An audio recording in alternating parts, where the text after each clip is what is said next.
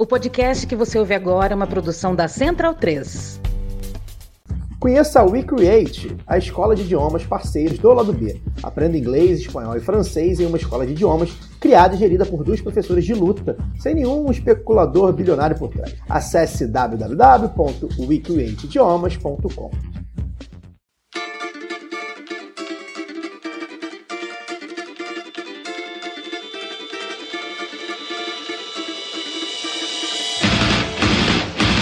Olá, ouvintes da Central 3. Sejam bem-vindos. Eu sou Fernanda Castro e esse é o seu Lado B Notícias, o semanário de notícias do Lado B do Rio, com temas que precisam de uma atenção maior, mas de forma mais objetiva. Para ouvir debates de maneira mais profunda, continue ligados no nosso programa de sexta. No programa dessa semana, a aprovação do PL do veneno na Câmara dos Deputados e na sua coluna, Giovana Zucato faz um giro pela política nos países da América Central. Compre a sua camisa Do Lado de Cá Não Tem Caô, vendida pela Zeta Nossa em parceria com Lado B em www.zetanossa.com.br. Você também tem 15% de desconto nas compras com o cupom Lado B15.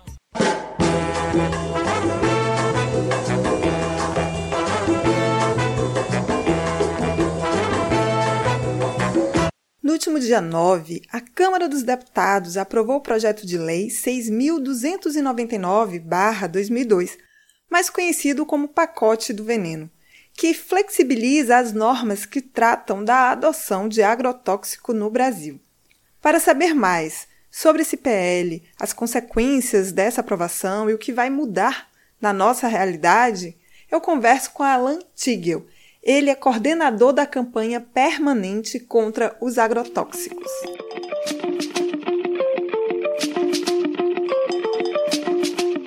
Olá, Alan, seja bem-vindo. Para começar, eu queria que você explicasse o que é o PL do veneno. Tá certo, Fernanda e todos os ouvintes as ouvintes do lado B do Rio. Importante né, a gente compreender que o que foi aprovado na semana passada na Câmara dos Deputados foi a completa flexibilização e, na verdade, a gente está trocando né, a atual lei de agrotóxicos do Brasil, a lei é, 7.802, que foi promulgada né, em 89, logo depois da Constituição, e a gente está trocando por uma lei formatada e criada pelo agronegócio para favorecer os grandes produtores de soja e principalmente as empresas transnacionais produtoras de agrotóxicos, aí, principalmente né, da Alemanha, Estados Unidos, é, muitas na China hoje também. Então, o PL do veneno, né, o pacote do veneno, como a gente vem chamando aí desde 2018, quando começou a tramitação mais pesada, ele traz uma série de alterações na lei de agrotóxicos que a gente considera muito prejudiciais. Né? A primeira delas, e talvez uma das mais simbólicas, é a tentativa de mudança do nome em si. O Brasil ele é um dos únicos países do mundo que usa esse termo agrotóxico, né? ou seja, uma substância que é de uso agrícola e tóxica. Muitos outros países usam o termo pesticida, né? Que já é um pouco reduzido, porque fica parecendo que ele só mata pestes, sufixo sida de matar, né? E como se ele só matasse pestes, e não é verdade, né? Os agrotóxicos eles matam muitas outras coisas além das supostas pestes. E outros países, e, e, era o desejo inicial deles, também acabam chamando de defensivos fitossanitários. Então, quando você ouve que alguma coisa é um defensivo fitossanitário, você fica até contente, né? Você fica até querendo passar isso na sua casa para te defender de alguma coisa. A disputa simbólica, né, que é feita logo no início desse projeto de lei, ela explica muito, né, do processo de buscar tentar mostrar que esses agrotóxicos não são tão ruins assim, que eles são importantes para a agricultura e que, se usar direitinho, ninguém corre perigo nenhum. O texto inicial queria chamar de defensivo fitossanitário, depois, com a pressão que a gente fez, eles recuaram para pesticidas, e é o que ficou então no texto atual. Um outro ponto que eu acho importante ressaltar é que ele abre a possibilidade de registro de agrotóxicos cancerígenos, é, mutagênicos e que causam, inclusive, má formação fetal, problemas congênitos aí em crianças. O que, que acontece? Hoje, esses efeitos eles são proibitivos pela lei. Claro que existem agrotóxicos cancerígenos registrados, sim, mas né, esses efeitos eles foram descobertos depois de que os agrotóxicos já estavam registrados. O que eles querem botar na lei hoje, né, é uma ideia de risco aceitável. Só pode registrar agrotóxicos cancerígenos caso esse risco de câncer ele seja um risco aceitável. Assim, né? Então, é, é um conceito completamente subjetivo, que não tem nada de científico, e que é, vai, no fim das contas, sempre colocar a culpa em quem está usando. Então, se alguém teve um problema de saúde porque manipulou agrotóxico, foi um erro de quem manipulou, que na maior parte das vezes são trabalhadores que não têm instrução, que não recebem orientação adequada, que não recebem equipamentos de proteção adequado. Tudo isso né, vem nesse sentido de buscar né, a liberação de mais agrotóxicos e também a culpabilização dos pequenos agricultores, trabalhadores rurais e, no fim das contas, todos nós também que vamos receber esse agrotóxico aí nos alimentos, na água, no solo, no ar. Então, eu diria que essas são as duas principais alterações aí. Sim, e você já sinaliza muitas consequências aí nessa primeira fala. É, o que significa a aprovação desse PL, tendo em vista aí toda a conjuntura que estamos? Em primeiro lugar, entender, até num contexto mais amplo, né, num contexto internacional, de como que a maior parte dos países no mundo vem buscando formas de desenvolvimento mais sustentável, vem buscando formas de energia menos poluentes, formas de produção de alimentos é, menos poluentes. Vem se buscando né, sempre uma melhoria nesse sentido de um desenvolvimento, né, ainda que dentro dos marcos do capitalismo, mas um desenvolvimento dito mais sustentável. Num contexto como esse, né, a Câmara dos Deputados coloca como urgência e como prioridade aprovação de um PL como esse e é, outros, né? Enfim, esse projeto, né, como eu falei, ele desde em 2018 ele entrou aí na, na comissão especial e desde lá a gente vem conseguindo frear, assim, né? Então, em 2018 conseguimos atrasar bastante a aprovação dele na comissão especial. Ao mesmo tempo, também estava tramitando a Política Nacional de Redução de Agrotóxicos. 2019 conseguimos que ele não entrasse em pauta, 2020, 2021 2021 ele chegou a entrar em pauta no último dia do ano. Também conseguimos, por conta da sessão presencial estar tá acontecendo, né, conseguimos fazer um acordo lá para que ele não fosse votado. Mas esse ano eles vieram com tudo, né, já haviam avisado e passaram o trator. Então a gente tem, nesse momento, o último ano de um governo que está desmoronando e que, portanto, quem está querendo passar essas coisas esdrúxulas vai fazer de tudo para fazer isso esse ano. Né?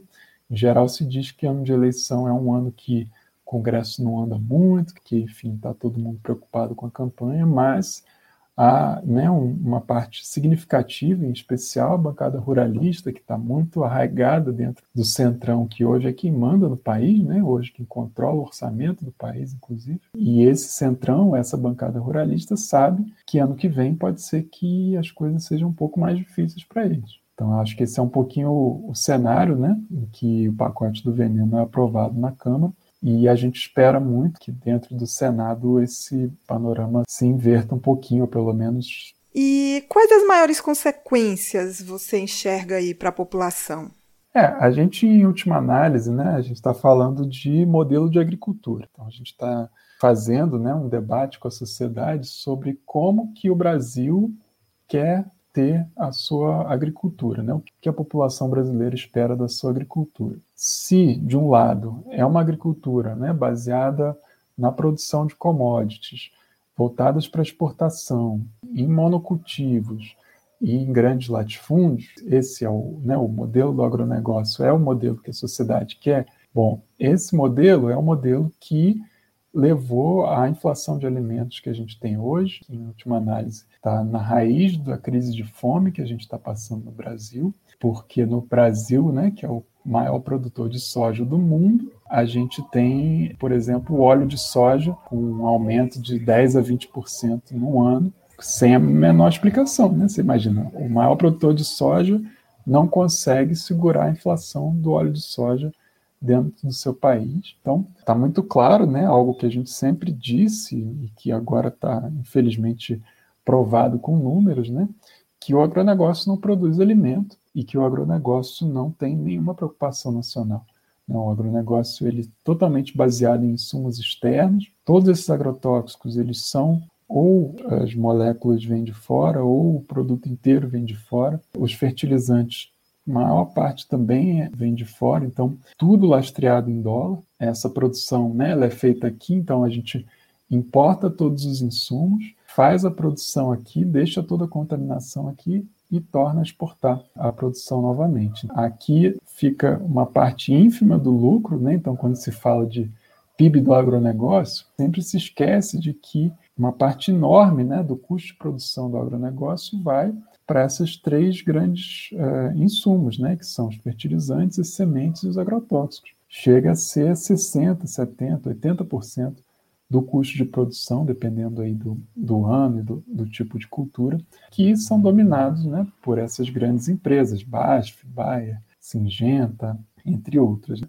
O debate de modelo de agricultura que a gente está fazendo é esse: é se a gente quer esse agronegócio dessa maneira, ou se a gente quer investir na agricultura familiar, de base agroecológica, se a gente quer a produção local de insumos, se a gente quer a produção de bioinsumos, que são preparações aí baseadas em plantas, em vespas, em, enfim, uma série de, de técnicas que já existem tanto para aumentar a fertilidade do solo quanto para combater um tipo de inseto, se a gente quer ter uma agricultura baseada na agroecologia, no comércio local, nas feiras, na agricultura familiar, na economia solidária, todo um, um movimento né, de desenvolvimento local, de valorização né, da cultura local, de valorização dos gêneros alimentares de cada região, que é, enfim, né, o, o, modelo que a gente propõe, que a gente é, observa, né, que dá certo aí em várias regiões, em vários lugares onde se tem um mínimo de investimento público e de política pública nesse sentido. Então, quando a gente está discutindo o pacote do veneno, a gente está dialogando com a sociedade sobre é, se a gente quer né, para o nosso país o um modelo do agronegócio, se a gente quer um modelo alternativo né, de produção de alimentos. E aí é isso. Quando uma lei como essa é aprovada, a gente está né, indo totalmente no sentido do modelo de produção do agronegócio, porque a gente está facilitando o registro de agrotóxicos, a gente está dificultando a retirada de agrotóxicos do mercado, né, porque um dos trabalhos que a gente vem fazendo na campanha desde o início é buscar é, tirar do mercado brasileiro aqueles que são os que já deveriam ter saído há muito tempo. Desde 2008 tem um processo em curso na Anvisa de reavaliação de alguns agrotóxicos, vários já foram banidos, o último agora foi o paraquat, né? E aí agora com o pacote do veneno a gente está correndo o risco de até agrotóxicos que já haviam sido banidos voltarem, porque um, um dos dispositivos da lei permite que o Brasil fabrique para exportação agrotóxicos que não estejam registrados aqui. Então você imagina um agrotóxico que já foi proibido no Brasil por ser muito perigoso, muito contaminante, mas ele vai poder ser fabricado aqui. Trabalhadores da indústria vão ter contato com ele, caminhões vão transportar esses agrotóxicos por estradas. Então é algo assim muito assustador o que esse projeto de lei está fazendo e que né, é, a gente vai ainda lutar bastante no Senado e também, né, depois, caso ele seja aprovado, vão usar todos os meios aí possíveis para que ele não entre em vigor. Alan, eu queria que você falasse aí sobre o PL que propõe a Política Nacional de Redução de Agrotóxicos, que está tramitando na Câmara, está parado, né? Esse projeto de lei ele é uma construção coletiva dos movimentos, né? ele vem lá da construção da Política Nacional de Agroecologia, ali em 2010, 2011, quando foi elaborado um Programa Nacional de Redução de Agrotóxicos, mas já naquele momento, né, mesmo ainda no, no governo Dilma, nós não conseguimos que esse programa de redução de agrotóxicos fosse colocado em prática. E, nesse sentido, transformamos ele num projeto de lei ali em 2016, 2017, que pudesse né, fazer essa contraposição na Câmara com o pacote do veneno. Foi muito importante ter sido colocado lá, gerou discussões bem interessantes, ele foi aprovado aí na comissão especial no mesmo ano né, em que o pacote do veneno, em 2018. E é isso, está pronto também para votação, mas a gente tem né, uma clareza muito grande de que ele também, dentro né, desse contexto da Câmara de hoje, ele não tem chances né, de ser aprovado. Mas ele é um instrumento né, muito importante porque ele contém propostas interessantíssimas, né? É, de redução, ele não é nem tão radical, né? ele não propõe o fim dos agrotóxicos, mas são apenas medidas para minimizar e para ir buscando, né, de forma gradual, alternativas e desenvolvimento de pesquisa, é, de desenvolvimento em técnicas agrícolas, para que a gente possa ir cada vez mais fazendo uma transição para a agroecologia. Mas ele estabelece maiores é, limites de pulverização, por exemplo, em relação a escolas, em relação a casas e, e rios, né? Ele estabelece maiores limites também em relação à plantação de transgênicos. Ele estabelece né, uma série de medidas de incentivo né, à assistência técnica e, extensão rural agroecológica, que a gente entende que deixar de usar agrotóxico é um processo que tem que receber tanto incentivo quanto receberam os agrotóxicos. E a assistência técnica, né, a extensão rural, são fundamentais nesse sentido, que é justamente esse corpo técnico que precisa estar no dia a dia junto às agricultoras e agricultoras para que a gente consiga fazer essa transição agroecológica aí da melhor maneira possível, né? gerando renda, gerando qualidade de trabalho, né? gerando uma possibilidade de vida decente no campo, de educação, gerando inclusive né, a possibilidade de é, construção de agroindústrias e de construção de plataformas de beneficiamento. Então, tudo isso está dentro né, da plataforma da Penara e que a gente espera aí, né, que possa em algum momento também é, reunir condições aí para poder ser votado e aprovado.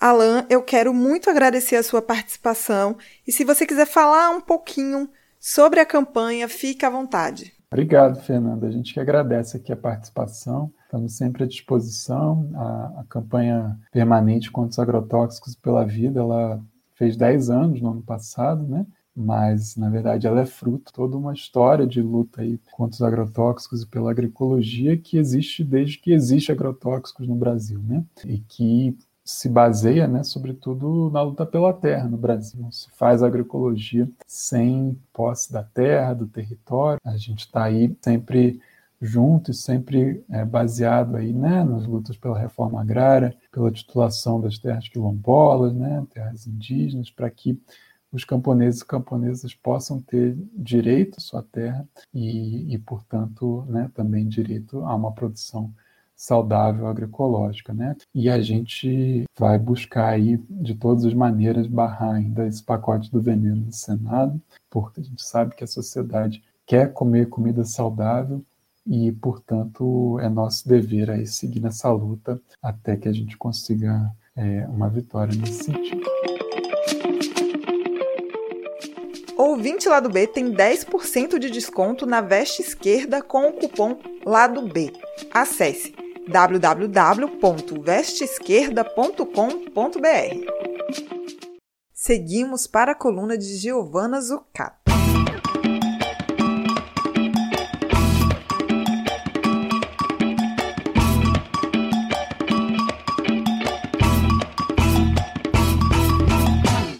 Olá, meus oyentes do lado B de Rio. Vamos falar um pouco sobre a América Central hoje? Essa região que está ao mesmo tempo tão próxima e tão distante de nós. Bom, no último episódio eu comentei sobre a crise política que se instaurou em Honduras, com a disputa em torno de quem presidiria o Congresso Nacional após a eleição de Xiomara Castro. Na segunda-feira passada, dia 7 de fevereiro, foi anunciado um acordo que pôs fim a esse imbróglio, em que os dissidentes do Libre, é, o partido da Xiomara, liderados pelo Jorge Félix, aceitaram a presidência do Luiz Redondo. E foi uma vitória política muito importante para Zelmar. Ainda sobre Honduras, lá no ano passado, quando a gente estava comentando sobre a eleição, eu falei um pouco sobre como então o presidente hondurenho, o Juan Orlando Hernandes, tinha um governo que muitos chamavam de narco-conservador, já que ele e o seu irmão enfrentavam denúncias de estarem profundamente ligados em redes de narcotráfico, usando assim a sua influência política para facilitar o funcionamento de uma rede de narcotráfico internacional. Bom, agora veio à tona o fato de que a administração Biden colocou Juan Hernández na lista Engel, que é uma lista classificada de suspeitos de corrupção ou ataques à democracia na América Latina. Né? Eu fico me perguntando se aquele que não deve ser nomeado está nessa lista. Isso é um indicativo do que o Hernández deve ser indiciado pelo Departamento de Justiça em breve pelos crimes de corrupção. Né? A questão do narcotráfico, vamos ver como vai entrar. Aí cabe lembrar que a Kamala Harris estava na posse da Ziomara no dia 27 de janeiro e fez um discurso muito forte sobre a corrupção na região, né? A gente gosta dessa ingerência safada de Yankee na América Latina? Obviamente não. Vamos defender políticos corruptos envolvidos com narcotráfico e que sistematicamente atacaram os direitos das minorias? Tampouco. Aliás, o cerco está fechando para o Hernandes, já que a agenda anticorrupção é uma parte forte do novo governo da Ziomara, que recentemente aprovou um decreto implementando uma comissão anticorrupção apoiada pela ONU no país. Ao mesmo tempo, ela garantiu anistia para os políticos que foram acusados de corrupção nos eventos que levaram ao golpe de 2009, né, contra o marido da Zilmar, o Manuel Zelaya. É, além disso, eu queria pontuar que um dos grandes desafios que a Zilmara Castro vai enfrentar no seu mandato diz respeito à descriminalização do aborto. Honduras é um dos países, um dos cinco países que tem proibição do aborto em todos e qualquer caso, é, não, não, existe nenhuma liberação para aborto no país. E a Ziomara apresentou em sua plataforma de eleição a proposta de despenalizar o aborto em caso de estupro, em caso de que a vida da mãe corra risco, ou em caso de malformações fetais que impeçam a criança de ter uma vida digna, né? Nem mesmo a pílula do dia seguinte é liberada no país. Foi proibida em 2009. Só que essa foi proibida por um decreto presidencial. Então, pelo menos é possível que essa pauta, né, de levantar a proibição à pílula do dia seguinte, a Ziomara consiga reverter sem precisar passar no Congresso, que vai ser o desafio maior. Outro país centro-americano com uma legislação medieval em relação a direitos reprodutivos e que proíbe o aborto em qualquer circunstância é El Salvador. Nessa semana agora passada, uma mulher salvadorenha conseguiu sua liberdade após ter sido condenada a 30 anos de prisão em decorrência de um aborto espontâneo que sofreu em 2011. Esse tipo de coisa me sobe um nervoso. Me sobe um nervoso só de falar nisso. A mulher ela tinha sido condenada pelo crime de homicídio agravado, tá? E passou 10 anos presa. É, esse número se junta a uma estatística de pelo menos 180 mulheres que foram indiciadas criminalmente nos últimos 20 anos após passarem por abortos espontâneos ou outras emergências obstétricas no país. É só que esse é um cenário que faz parte de um quadro mais amplo de perseguição a mulheres e ativistas feministas em Salvador. O presidente do país, se vocês não lembram, é o Naime Bukele, aquele mesmo que declarou Bitcoin como moeda nacional. Ah, e só para lembrar que recentemente também ele, nos últimos anos, 2019, ele intensificou a repressão militar no país, destituindo os juízes da Suprema Corte. Substituiu ele por juízes aliados, num movimento que na época vocês talvez não lembrem, mas foi muito elogiado pelo Eduardo Bananinha. Então, esse é o criptofascismo de um presidente Vila Mix que compra Bitcoin enquanto mulheres são perseguidas e presas. Falando em perseguição, nos últimos dias foram pelo menos 17 presos políticos condenados pelo regime de Daniel Ortega na Nicarágua. Dentre eles está o Vitor Hugo Tinoco, que além de ter sido um chefe guerrilheiro que combateu contra a ditadura do Somoza, ele foi vice-chanceler durante o primeiro governo sandinista, lá entre 79 e 90, e foi embaixador do país nas Nações Unidas. O Tinoco ele foi preso em meio às perseguições que ocorreram na Nicarágua no ano passado, antes das eleições. Outro episódio triste, mas muito representativo da atual situação da Nicarágua, se deu no dia 3 de fevereiro. O Congresso Nacional, aliado a Ortega, cancelou a autorização de funcionamento de cinco universidades que são tidas como opositoras do regime. Entre elas está, vejam só, a Universidade Paulo Freire. Já são pelo menos oito universidades que tiveram sua personalidade jurídica cassada desde 2018 no país. E aí, né, é um dado que fica para refletir antes de aparecerem defendendo o regime autoritário por conta de um suposto anti-imperialismo. Passando agora para o primeiro turno das eleições, que aconteceram na Costa Rica no dia 6, A Costa Rica é apontada por muitos como uma das democracias mais consolidadas do mundo e passou por um pleito eleitoral com 25 candidatos. É, como nenhum deles chegou aos 40% que são demandados, vai ter um segundo turno dia 3 de abril. Importante salientar que a situação atual da Costa Rica é de uma crescente desigualdade social, com níveis cada vez mais alarmantes de pobreza, que atualmente chegam a 26% da população, em um cenário em que 44% dos trabalhadores estão na informalidade. Ah, só título de comparação, no Brasil esse indicador é de cerca de 41%. Agora o país ainda precisa lidar com um acordo de empréstimo com o FMI, que foi assinado em 2021. Ou seja, nem tudo vai bem na menina latino-americana dos olhos das democracias ocidentais. Esse cenário, somado a um escândalo de corrupção com empresários no ramo de construção, explica em grande medida por que o atual presidente, o Carlos Alvarado, não chegou nem a 1% dos votos. Esse segundo turno, então, vai ser disputado pelo ex-presidente José Maria Figueiras, que já foi presidente entre 94 e 98, e é filho do José Figueiras Ferrer, que foi três vezes presidente no país. Figueiras é um quadro tradicional da centro-direita do país, que é vinculado ao Partido Liberação Nacional, que é algo aí numa comparação muito grosseira como um PSDB pré-eleições de 2014, e é uma figura muito estabelecida no cenário político, né? Favorito a levar as eleições. O Figueiras vai disputar o segundo turno com o direitista Rodrigo Chaves, né, que tem tentado emplacar uma campanha anti-establishment, ainda que tenha sido ministro de Finanças do atual presidente Carlos Alvarado até muito recentemente. Nada de muito novo no front por aqui nesse discurso, né?